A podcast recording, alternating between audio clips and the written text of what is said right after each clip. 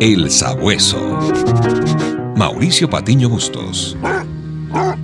Hola, me gustaría que me acompañes a seguir las huellas de un hombre que es sinónimo de peligro, adrenalina, magia, arte y escapismo. Se llama Harry Houdini.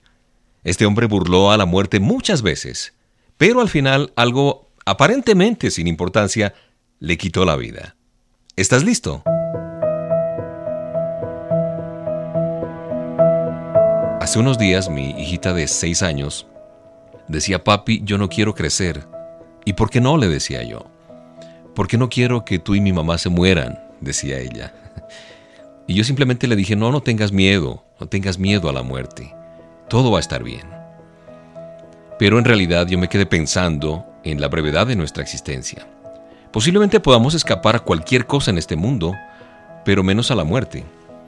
Y recordé a ese personaje de principios del siglo XIX, Harry Houdini, y por eso quise seguir sus huellas.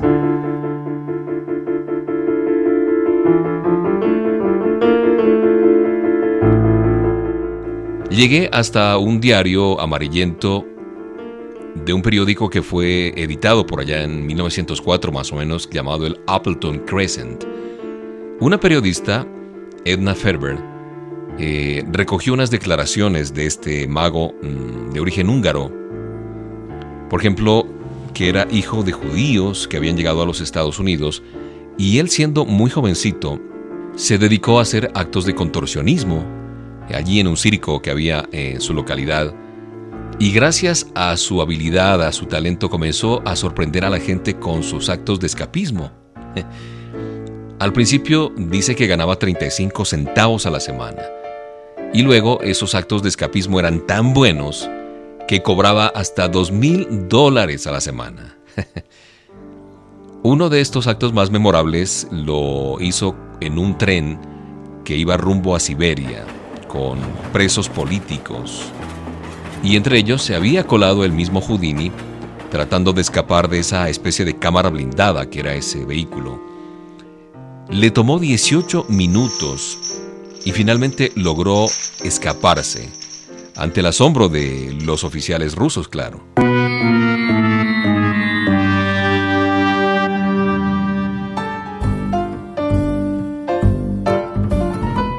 Husmeando un poquito más, supe que una banda de asaltantes, de delincuentes en Inglaterra, le ofreció pagarle buen dinero, buena plata, a cambio de fundar una escuela de ladrones de bancos, haciendo obviamente uso de esas facultades para abrir eh, todo tipo de candados y de cajas de seguridad. No quedaría ningún banco a salvo si aceptara esa propuesta, decía sonriendo a carcajadas Harry Houdini. Parece que Houdini tenía un amor muy profundo por su familia, especialmente por su mamá, y le había prometido que le iba a comprar una casa bonita. Lo curioso es que este hombre, que era de mediana estatura y de ojos azules así chispeantes, pensaba retirarse joven de todo ese mundo del espectáculo.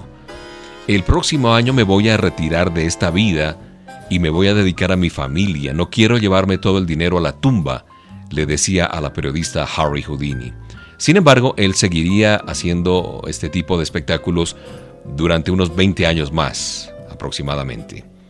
Yo pienso que no solo buscaba dinero o dólares burlando constantemente a la muerte, yo creo que él quería de alguna manera hacer lo que todos queremos hacer en algún momento, que es escapar de esta vida, de lo cotidiano. Él lograba reunir una gran cantidad de gente, de todo tipo de gente, alrededor de, de todos estos actos que hacía de magia, de escapismo, incluso cosas que desafiaban la razón y las leyes de la física. Sí, es cierto que Houdini escapó muchas veces de los brazos de la muerte y aún hoy el propio fallecimiento de él es una especie de misterio, algo que no se conoce muy bien. Supe como buen sabueso que tenía constantes dolores en el bajo vientre. Le dolía por aquí y por allá, pero él consideraba que eso era algo sin importancia. Pero al parecer esto derivó en una peritonitis que acabó finalmente con su vida. Nadie escapa de la muerte, nadie. Yo me pregunto, ¿es la muerte el final de todo? ¿Son las personas fallecidas solo un recuerdo que incluso a veces olvidamos? ¿Volverán a vivir algún día?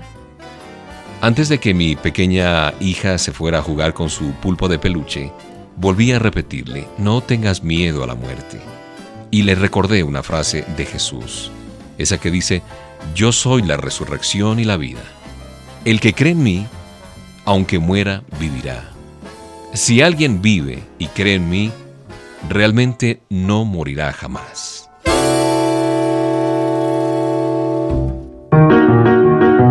El Sabueso. Mauricio Patiño Bustos. El Sabueso, una producción de HCJB.